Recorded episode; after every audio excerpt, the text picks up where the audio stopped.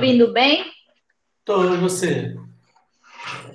Tô. É que eu tô de fone e eu estou na frente do celular. E tá ouvindo a Pipi também bonitinho? Ela vai ficar aqui comigo participando. Rodrigo, obrigado pelo convite, viu? De ajudar no Obrigada pelo convite. Obrigada eu pelo convite. ó, desculpa, desculpa, obrigado pelo convite. que burro. Obrigado por ter aceitado o convite. Faltou dizer um pedaço, né? Obrigado pelo convite. Foi eu que te convidei, pô. Tô doidão. Obrigada. De nada. Mas obrigado. Dri. É um, é um projeto experimental, é, mas é, tá ficando bem legal, assim, tem muita gente com história legal para contar. E a ideia do projeto é essa: é, conversar com pessoas, obviamente, saber um pouquinho da história delas e para que isso inspire outras pessoas, sabe? Tem, muito, tem muita história de superação, muita história de conquistas, né, que acaba ficando invisíveis para alguns, mas que para a gente tem muita importância. E eu pensei em você também, ah, por fazer o que você faz, você vai fa- falar um pouquinho melhor, mas também por estar fora de um eixo tão tão padronizado, né, na nossa área, que é o eixo Rio-São Paulo, esse eixo sudeste. Então, eu gostaria que você começasse falando o seu nome e de onde você veio, Pri, por favor. De onde eu vim ou de onde eu estou? De onde você veio? Você nasceu aonde? Então, meu nome é Adriana Dalbert.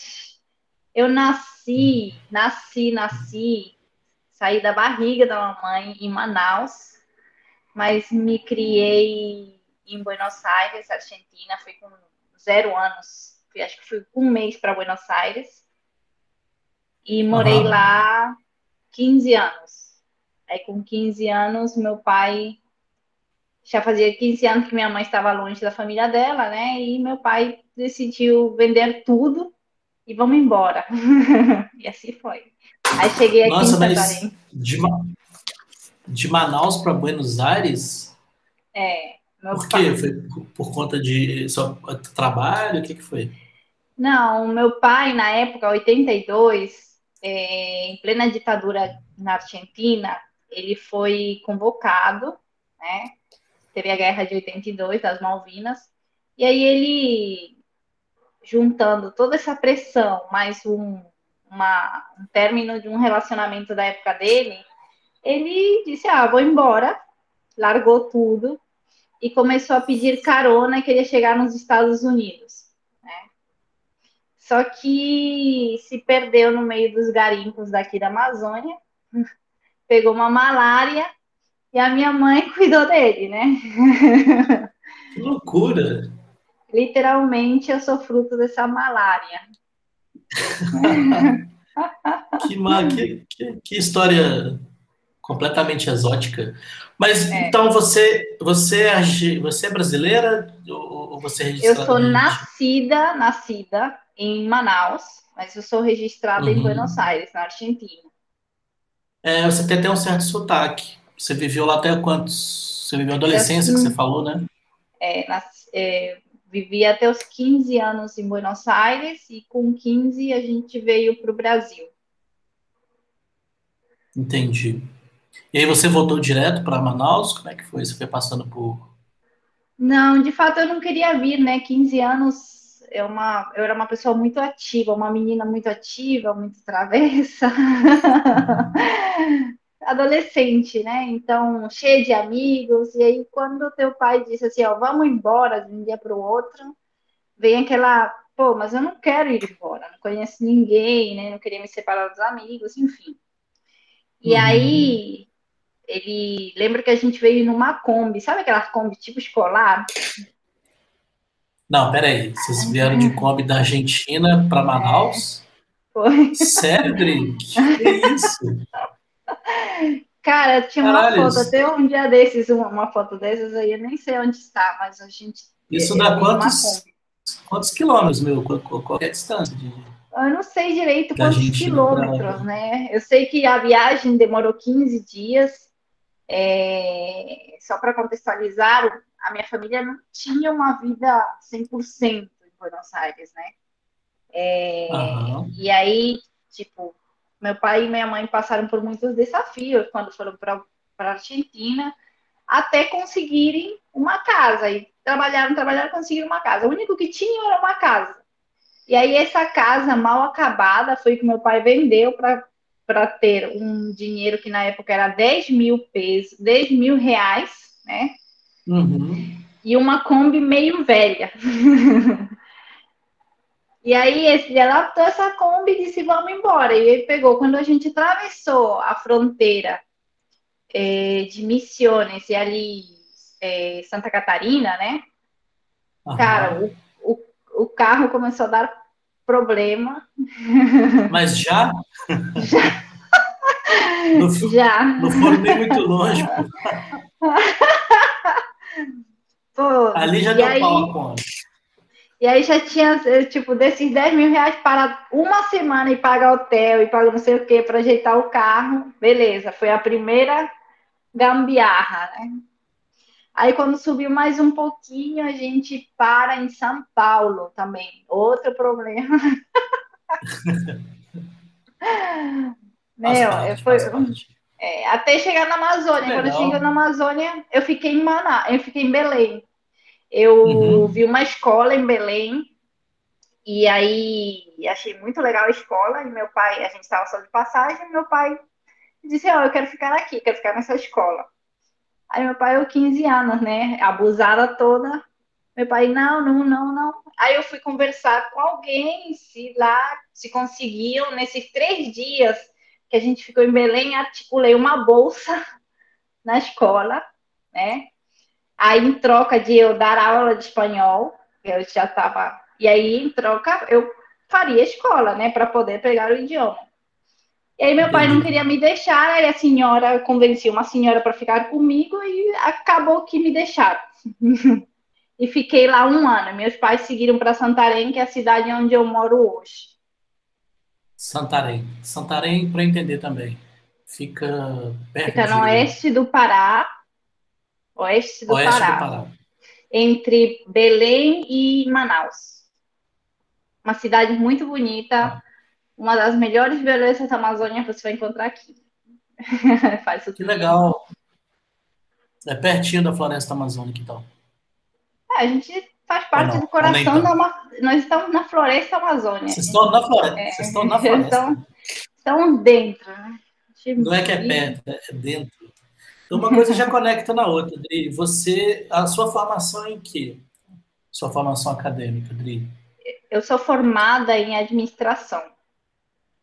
Uhum. Mas é, quando eu me formei, logo, logo eu passei num concurso de bolsas da Fundação da Amparo, a pesquisa do Pará, e uhum. entrei num programa de inovação do Sebrae, chamado Agentes Locais de Inovação. E isso também é bem interessante porque quando eu passei, eu fui para a capacitação, né, a formação, eu percebi que tudo que eu aprendi na, na universidade não é que servisse, mas, pô, a gente está muito atrasado. Ou pelo menos eu me achava muito atrasada. Né? Eu fui para a capital. Parece que, uhum. parece que a academia não acompanha muito o mercado, né? Pense... É, na época eu pensava assim, que era porque eu estava numa cidade interior e. Ah, sim. E real... sim. Mas, assim, hoje eu concordo que muita, em muitos casos a academia ela não acompanha os requisitos que o mercado te te impõe, né? Uhum. Ele tem informações uhum. ótimas, mas aquelas habilidades que você realmente precisa para enfrentar o mercado todos os dias, eu não sinto que talvez, tipo, a academia ela te prepare para isso, né? Uhum. É... é, porque, mas, eu, porque a, a, desculpa, pode, pode terminar. Pode, pode falar. É porque é, você é administradora de formação, mas você atua com design de negócios, não é isso? Atuo com design de negócios já nas minhas 500 capacitações que eu fiz, né? Busquei depois. Que legal. Explica um pouquinho o que é design, design de negócios, por favor, Adri.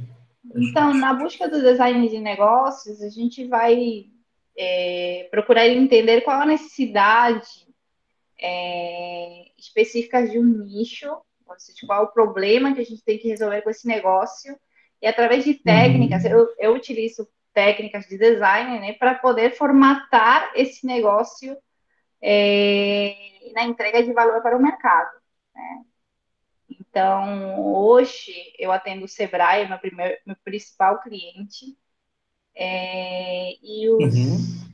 e os nossos principais usuários são os pequenos negócios, micro e pequenos negócios. Né? E é engraçado porque Sim. muitas vezes os micro e pequenos negócios estão ainda muito longe desses conceitos.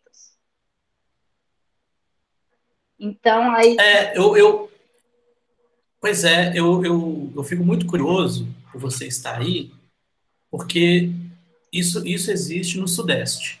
Quando eu falo Sudeste, é esse clubinho, Rio, São Paulo, né? É, BH e tal. E aqui a gente sofre isso também, né? Com pequenos e médios empresários. Eu fico imaginando a sua, a sua região. Então eu fico até com receio de, de, de, de da pergunta ser meio preconceituosa, mas já fazendo, tem alguma coisa a ver, Dri, com a região? Ou isso não tem nada a ver? Não deveria ser um empecilho? O que, que você atribui a, a essa lentidão da inovação de, das empresas na sua, na sua, região?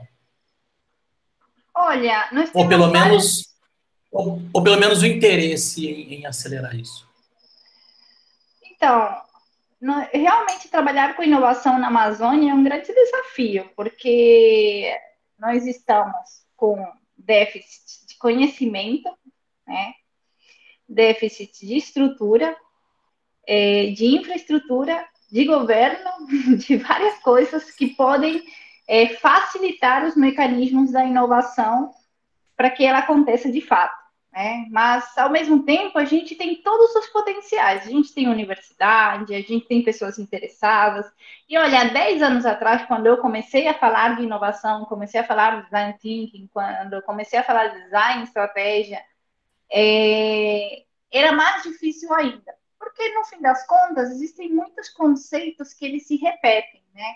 E não está na questão do conceito, mas está na questão da atitude, da cultura, está na questão da da forma de pensar, na forma de agir uhum. desse empresário. Então, isso também é algo que, talvez, no meu ponto de vista, é um dos principais empecilhos que a gente tem, cultura. Né? Cultura. Ainda a gente tem uma cultura muito. Como que eu posso dizer? Muito. Não queria falar, não quero falar a palavra atrasada, que eu não acho que seja atrasada, mas é, como se fosse muito arraigada, sabe? Muito. Entendi. Não quero mudar. Uhum. É, mas a gente, por outro lado, eu acho que hoje eu consigo ver que muitas coisas estão mudando. Por exemplo, se a gente já vê em Belém é, o ecossistema de startups se formatando, Manaus, por sua vez, também já tem um ecossistema de de startups, de negócios digitais muito fortes, e a gente está bem no meio. Então eu entendo assim, pô, vai chegar a nossa vez, né? A gente vai ser engolido por esses dois é, espaços. E isso também é muito uhum. legal, porque essa formação de pessoas. E aí que entra, às vezes, aí que entra a minha missão, né? O que eu gosto de dizer que eu faço. Eu sou, eu sou uma articuladora de inovação, né? Então, por exemplo, estou envolvida ali na, inovação, na universidade e ano passado, a gente, em plena pandemia, articulou uma capacitação de empreendedorismo inovador. Foi assim que a gente chamou bem clichê mesmo. Mas a gente uniu, trouxe gente de Manaus, que a pandemia possibilitou isso, né? Liga uma câmera e fala com pessoas do mundo todo. E aí trouxe gente de Manaus, trouxe gente de São Paulo, de do Rio, de Minas Gerais, para conversar com jovens e tentar inspirá-los, uhum. porque eu acredito muito nesse que essa miscigenação, essa transformação, ela vai vir a partir desses, dessas novas cabeças que a gente está formando aí. Interessante.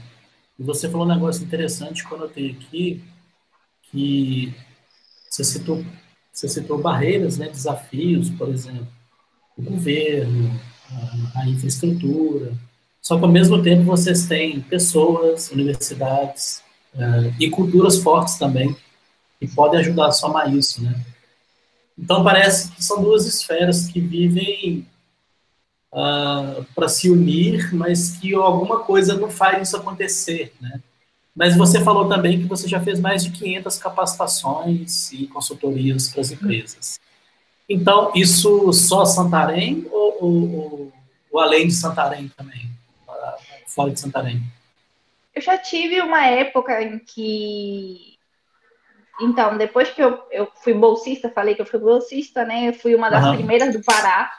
Na verdade, eu fui uma das primeiras do Brasil na época daquele programa e o Sebrae me convidou para ser consultora. E nesse me convidou para ser consultora, eu passei uhum. no processo seletivo para ser conteudista Sebrae. Uhum. Então, fiquei mais próxima do Sebrae Nacional e nessa época também fiz trabalhos, fiz em Minas, fiz em, no Sul, no Paraná, trabalhei em São Paulo, acho que em São Paulo fui umas 10 cidades de São Paulo ali. Uhum. É, e teve uma época que eu fazia muito forte Brasília e Belém aqui no estado sempre, né? Todo, praticamente a minha outra casa é ali em Belém. Legal. Mas e aí? É, existe movimento nas universidades aí que apoiam isso? Como é que funciona esse setor de, de inovação nas universidades do Pará?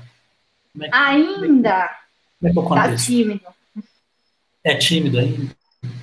Ainda eu sinto tímido.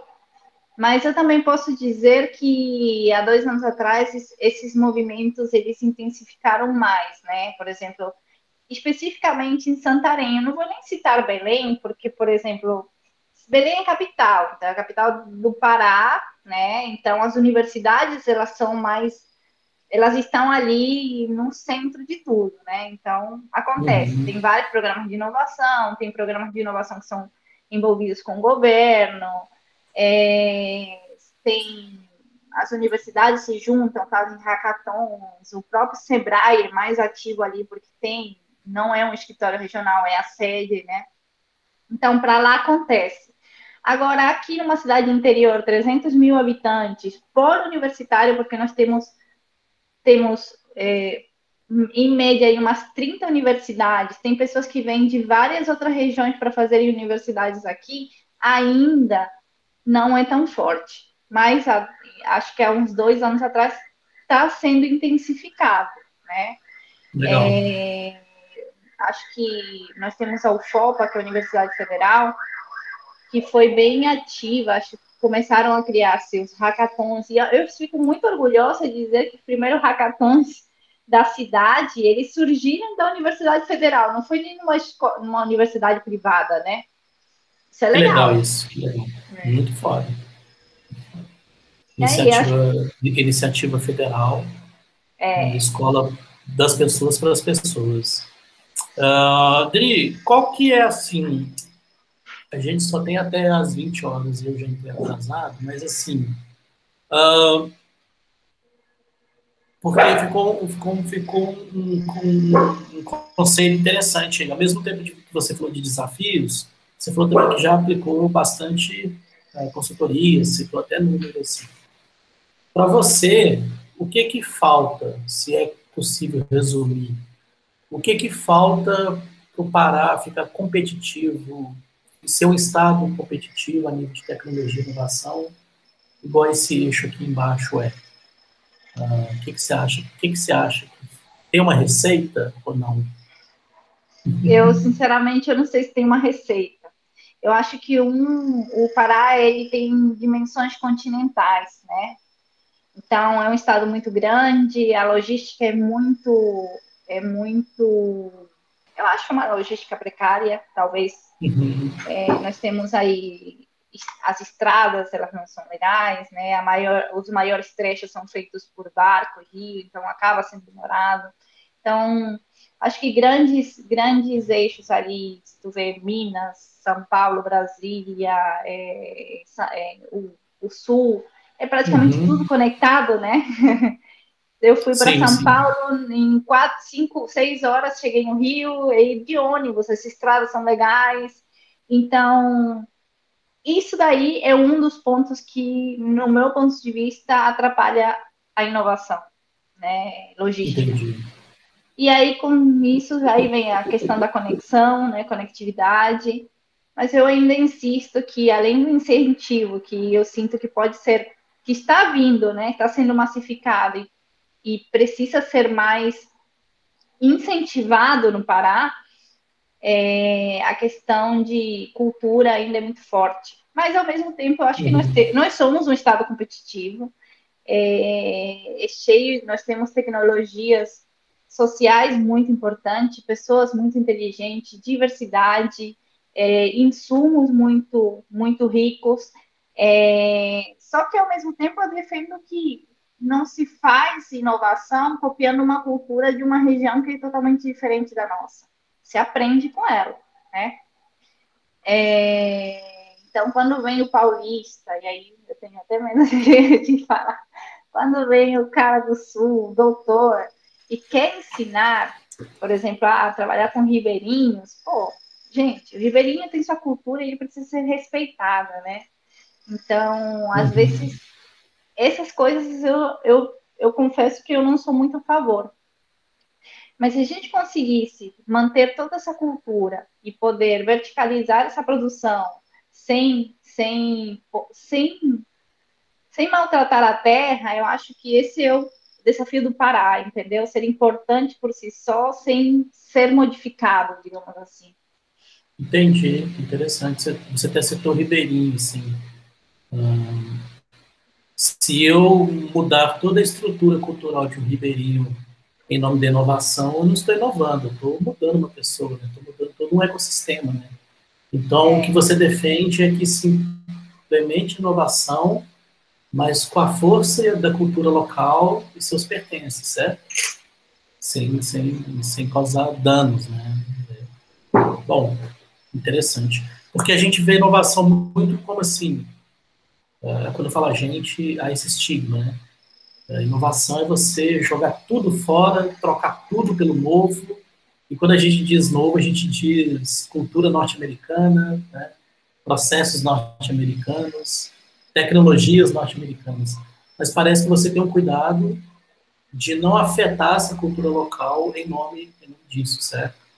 Uh, parece que você tem uma intenção que as coisas caminhem juntas. É isso mesmo que eu estou entendendo? Eu defendo, eu defendo isso. Eu acho que se a inovação, se, se o design é para pessoas e é a partir de pessoas, por que, que a gente quer modificar, né?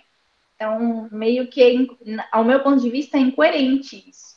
Então, pô, se daqui a pouco a gente copia toda essa, toda, toda, até uma cultura, então o que que não resta? o que que não resta? É, eu estava refletindo essa semana da cultura do Scrum, né, da, da, metodologia do Scrum. Aí eu fico assim, sim, funciona, né? Toda metodologia, se você implementá-la e respeitá-la e fazer, funciona, não tem porquê. Mas ao mesmo tempo fiquei pensando, né, nas cerimônias, assim, mas fiquei pensando, pô, mas não é também uma forma de engessar o modo de fazer, né? Talvez o Scrum também não seja uma forma de criar um processo industrial, né? enfim, fiquei, fiquei, pensando sobre isso. E por que, que a gente não implementa da nossa forma, né, do nosso jeito de ser, enfim. Mas eu entendi. Dri, você é mulher, você trabalha com design e inovação, mulher que trabalha com inovação na selva amazônica. É fácil, Dri, ou é difícil? Fala um pouquinho para mim, uh, especificamente sobre ser mulher e estar nesse contexto.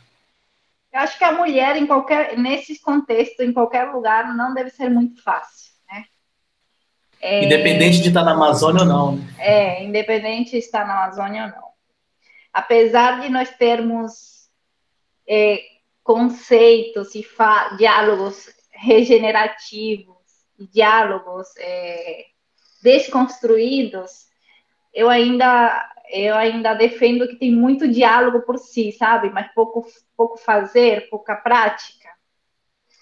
Não é fácil, mas eu faço parte daquele time das mulheres fortes, sabe? Que vai, atropela todo mundo quando acha que tem razão. Eu sou essa. Sei. Legal. Então, e assim, mas, conquistar e... os espaços não é fácil, mas a gente tem que persistir. todos os dias eu tenho que provar alguma coisa para alguém. E assim, já acostumei, né? Beleza.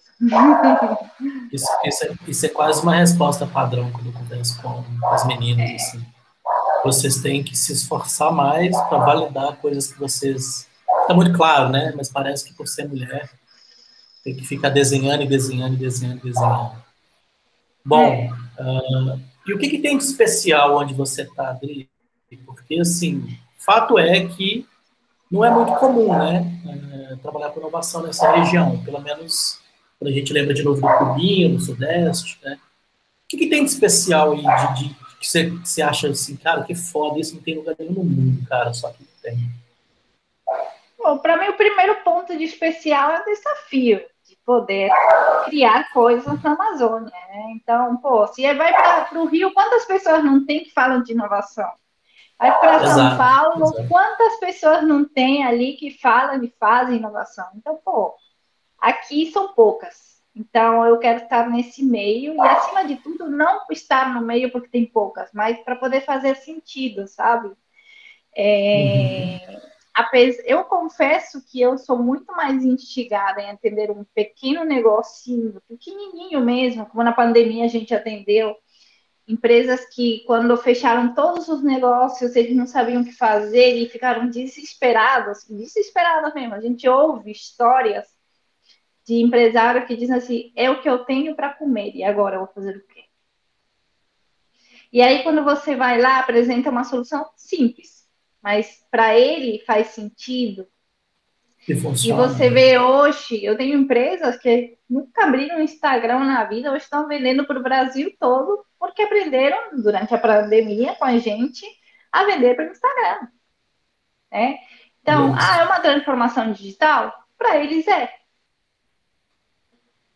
Né? E para ele fez sentido, para ele salvou o negócio. Então, pô, isso é um impacto que para que esse impacto que eu quero gerar, né? Eu quero saber que eu fiz algo que pode ser simples para mim, mas pode modificou a vida de alguém, né? Fez sentido para a pessoa naquele momento.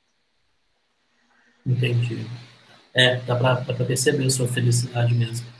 Odri, é, e o que que tem, assim, o desafio é o fato de você estar aí e, ser uma das pioneiras nesse setor de inovação, isso é muito legal. Você falou um pouquinho da dificuldade da infraestrutura. Uh, mas, assim, em se tratando da região, em se tratando do, do, do problema da, da, inovação, ficou muito mais crítico com a pandemia, parece que a gente vai demorar um pouquinho a sair dela, como é que ficou esse setor? Como é que está essa situação com vocês aí com a pandemia, com os negócios e tal? Bom, eu não diria que ficou mais crítico com a pandemia. Talvez a pandemia era o que faltava para muita gente correr atrás da inovação. Então, isso foi legal, né? Eu nunca trabalhei tanto como na pandemia. Olha é, só. É, e foi legal porque eu tenho um cliente que falava assim: pô, se eu tivesse te ouvido antes. Isso é legal, né? Porque acelerou o que me.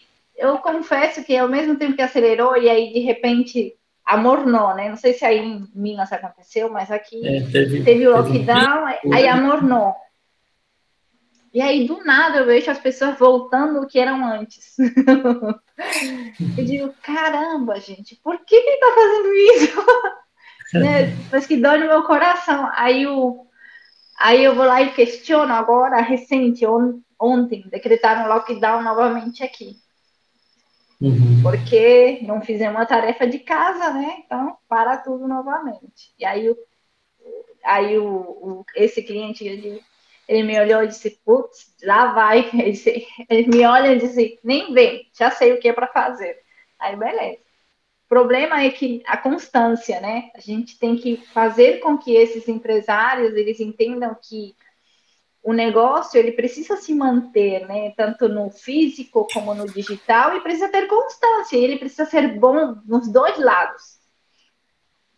Uhum. É, mas a gente chega lá, chega lá. Interessante, mas uh, inovação precisa ser constante.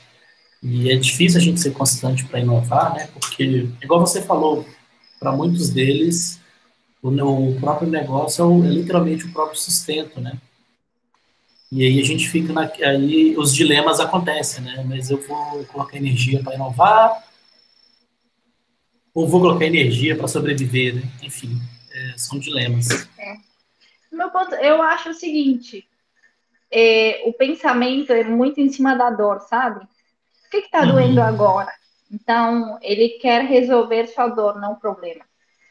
Entendi. E, e, é muito nisso. Então, hoje eu tô com fome, então tenho que fazer algo para ir comer, né? Aí hoje eu não estou vendendo, então tenho que fazer algo para vender hoje. Então é muito imediatismo e muito em cima da dor. Mas eu acho que é um pensamento, apesar, né, de a gente ver empresas que, que já têm essa cultura de inovação mais desenvolvida, mas isso é um pensamento é, latente na maioria dos seres humanos. E aí o pequeno negócio ele não foi o empresário que tem um pequeno negócio ele não foi ensinado a fazer aquilo, né? Então ele vai pelo instinto. Uhum. Instinto, interessante. Instinto de inovação. Legal. Hum... Dri, aproveitando então mais 20 minutinhos que a gente tem, eu quero te perguntar qual é o seu elemento raiz, Dri, que é a pergunta fundamental desse projeto, que se chama elemento raiz. E para cada pessoa eu pergunto qual é o seu elemento raiz. E aí vou adicionar o nosso livro mosaico de pessoas. Qual é o seu elemento raiz, Dri? Eu sou muito ruim de falar de mim, né? Eu não sei. É, assim de. É, eu acho que é a perseverança, né? A garra, a força. Eu me sinto uma pessoa forte. É, e aquela força de vontade de querer fazer acontecer, né? Eu vejo muita uhum. gente reclamando, reclamando, reclamando, mas e aí? E aí, vamos fazer o quê, né? Então, fazer o que com o problema? Né? né? Não seria, então, seria garra no elemento raiz, força. É, eu se eu tivesse que, que descrever o que eu acho que é mais latente em mim, é essa garra do fazer, sabe? Querer criar. Uhum. Legal. Rodrigo, é isso. Eu queria te pedir só mais uma perguntinha, por favor. Você falou de design de serviços, você falou, não, desculpa, você é profissional eh, em design de serviços e tem muita gente se interessando, principalmente pessoas mais jovens. Eu tenho conversado com alguns alunos, pessoas mais curiosas. Um, que dica que você deixa assim para as pessoas que querem entrar? Hoje mesmo conversei com uma amiga que ela está estudando umas áreas assim, que ela tem interesse, mas ela não tem tanta experiência, mas ela se interessa ao mesmo tempo. O que você pode dizer para essa pessoa? Onde ela, o que ela pode procurar? O que ela pode ler? Para ela poder ir para a Amazônia também inovar. É, eu, eu olha, para chegar no design de serviços, eu fiz algo básico, que é entender é, que tudo na vida tem uma jornada, né? Então, essas práticas, elas podem ser aplicadas muito bem, tanto numa, numa lógica de um atendimento de uma empresa, na lógica de um site, na lógica de uma apresentação, na lógica de como fazer com que pessoas, né, em comunidades vivam melhor. Então, primeiramente, eu eu li, eu tenho um livro de design de serviço que eu acho muito legal e indico para todo mundo, que é Isso é Design Thinking de Serviço, né? Não, uhum. sei se tu conheces. É bem, acho que é básico, básico, né? Mas o que eu fiz também foi associar esses conhecimentos a outras, tipo, vivências, né? Mais do que ler e, e o que eu fazia era pedir estágio de graça, e eu fui com fulano, fui com ciclano, e fui para campo vivenciar aquilo, né? Então, uma das dicas que eu dou até para os meus alunos é vai lá e faz, meu. Aprende na prática quebra a cara, mas você vai aprendendo, porque eu acho que, tipo, básico, né? Empatia. Eu tenho que saber o que, que está acontecendo ali com as pessoas que estão vivendo aquilo, para você poder criar soluções. Então, porque nada melhor do que isso para ir lá aprender, né? Certo. Eu já escutei de designers que falam que não acreditam que o design deva ser coletivo, que não deva ser aberto para comunidades. Eu falei, olha só, olha que interessante. Não, não, eu, eu escutei, já escutei de mais de uma pessoa falar isso, mais de um designer falar isso. Uh, você acha que, que o design sempre tem que ser coletivo, dessa forma que você faz, de ir no contexto, entender os cenários, ou você acha que de vez em quando dá vontade de fazer, ou mesmo que vou fazer isso sozinho, vou só implementar porque ninguém está entendendo nada. Assim. Ou a gente precisa fazer bastante respiração profunda para poder. porque vamos combinar, não é fácil fazer design de forma coletiva, né? Mas talvez esse seja o grande X do design, né? Da, da busca desse, essa criação do caos para poder chegar numa solução. Mas eu confesso também que não é fácil. Né? Eu acho que até para agir e trabalhar nessa, nessa área, você precisa estar aberto e ter uma uhum. maturidade uhum. para você poder se desenvolver no coletivo. Né? É, eu também já participei de reuniões de cocriação que deu porrada, ninguém queria. Era muito difícil. Né? Então, eu não sei se isso acontece para aí, mas para cá, quando começou a ser falado sobre design thinking, o próprio Canvas, que se falava de modelos de negócios, que trazia um pouco essas uhum. práticas, né? As pessoas iam até a parte da ideação, mas não iam lá na profundidade da pesquisa, é, de poder fazer aquela sonda cultural, de poder estar nos meios, sabe? Aquelas pesquisas de profundidade, de acompanhar grupos. Então, essas uhum. práticas, eu ainda acho que faltam, eu não sei para aí, né? Mas quem traz esse conhecimento para cá, acho que falta comentar um pouco e falta é, fazer com que se tenham essas práticas mais profundas do que a própria ideação, porque a ideação, beleza, você vai, você, muita gente cria sozinho, o, o empresário chega comigo já tem uma ideia pronta, então pronto, desconstrói, vamos de novo não quer desconstruir uma ideia. Então, já, já partimos, já começamos errado, né? Sim, sem dúvida. Acontece sim, Dri, tem muito disso. É, uma coisa que eu fico observando muito é isso também. E muitos empresários e empresárias que acreditam uh, em uma certa, um certo tipo de mágica, né? Então, você, é, você, você propõe, por exemplo, uma dinâmica de cinco dias, né, uma, uma, uma, ação de trabalho estratégico de cinco dias. A pessoa acha um absurdo. Se é. não, mas eu não tenho, eu não tenho esse tempo. Mas ao mesmo tempo o problema dela não está sendo resolvido. Então fica aquela, aquele vira um cabo, um cabo de guerra, né?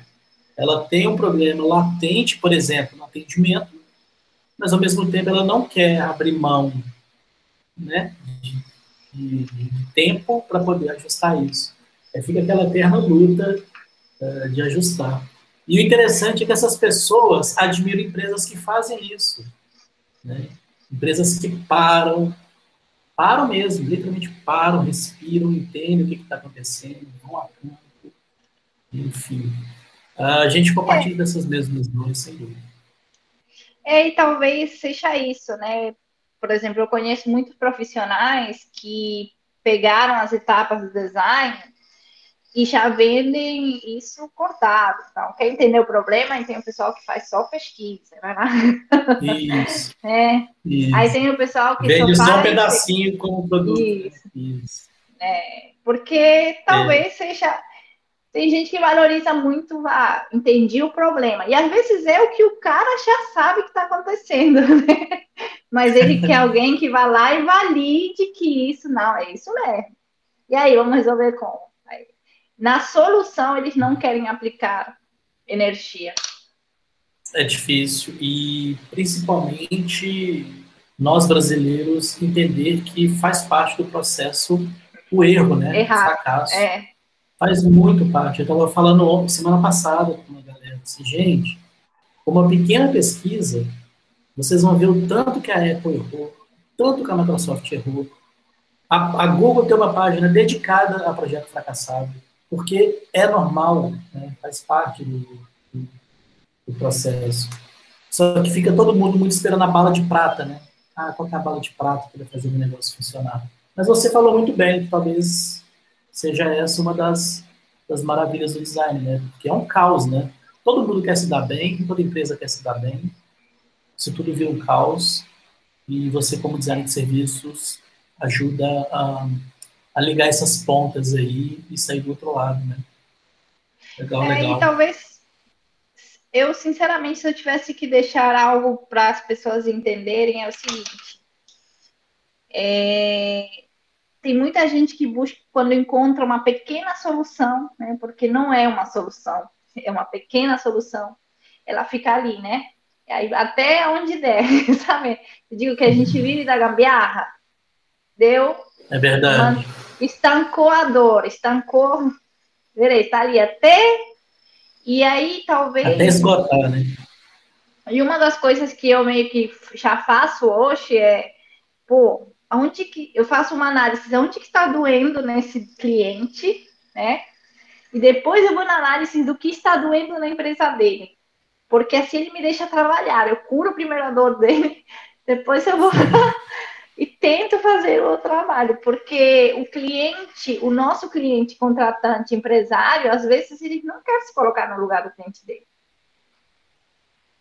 Uhum. E aí a gente uhum. tem que fazer o design com ele, né? Então, beleza. O que, que será que tá doendo nele? É isso. Então vamos lá, fazer o primeiro para acalmar a dor dele. Depois a gente começa o trabalho na empresa para tentar sanar o problema. Quando dá, né? Quando não dá, a gente vai até onde dá. legal. E você fica só aí atualmente, Dri? Ou o Sebrae abre projetos para você pelo Brasil afora? Você falou que já viajou tal, mas nesse momento, você está fazendo mais consultorias? Mas com a pandemia sem chance, né? É, não, aconteceu de ter um remoto que, que a gente acabou se relacionando com pessoas aqui do estado todo, uhum. É, pelo Sebrae já não, não viajei tanto quanto eu já viajei anteriormente. Ano passado eu fiz um trabalho no Maranhão com a Vale. É, e esse trabalho, esse ano tudo remoto. Mas eu estou atendendo uma empresa de São Paulo e uma de Manaus. Legal. E como é que tá esse lance da pandemia aí? Vocês tá, porque a gente fica acompanhando aqui pela imprensa como é que está Manaus. Parece que, parece não, tá bem triste essa situação lá, né? Como é que tá aí com vocês aí? Essa, aqui onde eu moro, tarefa? nós estamos na zona vermelha. É, mas muito em relação por estarmos ali bem do ladinho de Manaus, né? Então chegam vários barcos com muita uhum. gente, então e cresceram os uhum. casos depois do Natal e Ano Novo. Então, recentemente foi, foi decretado lockdown. Então, algumas atividades paralisaram, os horários do comércio também mudou. Teoricamente, até regularizar isso daqui. E aí, recentemente, chegaram as vacinas, então eu acho que daqui a pouco o, esse é. Já começou a chegar... Né? Já começou a acender a luzinha no túnel, né? Dri, nove minutinhos. É, o seu elemento raiz continua sendo garra? Você quer trocar? Ou ainda Não, eu gosto. Me sinto bem essa, essa motivação, essa. Você, você, você acha que o seu elemento raiz que te faz levantar da cama é a garra, a energia de vontade de fazer?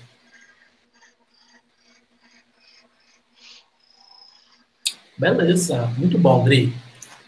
Muito, muito obrigado. Virou um muralzinho do caos. Depois vai virar uns desenhos muito legais. Que demora um tiquinho chegar aí para você de presente, mas vai chegar. Com suas ideias elaboradas. E queria te agradecer. Agora não vou errar, não. Eu queria te agradecer por ter aceitado o convite. Não vou esquecer a palavra. tá? E valeu mesmo pelo tempinho. Um, por compartilhar suas ideias um pouquinho com a gente. E já fica um convite aqui que eu estou tentando depois com essas pessoas que estão fazendo parte desse projeto, às a gente faz depois uma reunião, todo mundo junto, ou, ou em grupos, para ver se a gente debate alguma coisa também, quando a gente está nessa quarentena maluca aí. Sei lá, mas tem muita gente legal, muita gente com história legal, e essa é uma das ideias. Mas brigadão, viu, Dri, pela ajuda, de verdade. Obrigada eu. Eu que espero assim, toda, todo, todas as vozes serão ouvidas, não é? Mais ou menos isso. Pois é, é tem muita gente para ser ouvida, tem muita história legal para ser compartilhada. E principalmente para as pessoas mais jovens. Ela, putz, menina tá lá na Amazônia, cara, fazendo exame de inovação. Então, isso realmente inspira com certeza, sem dúvida. Obrigada, Ju. Muito obrigado, Adri. Boa noite, tchau, tchau. Se, se cuida, viu? Tchau. Você também. Abraço, tchau.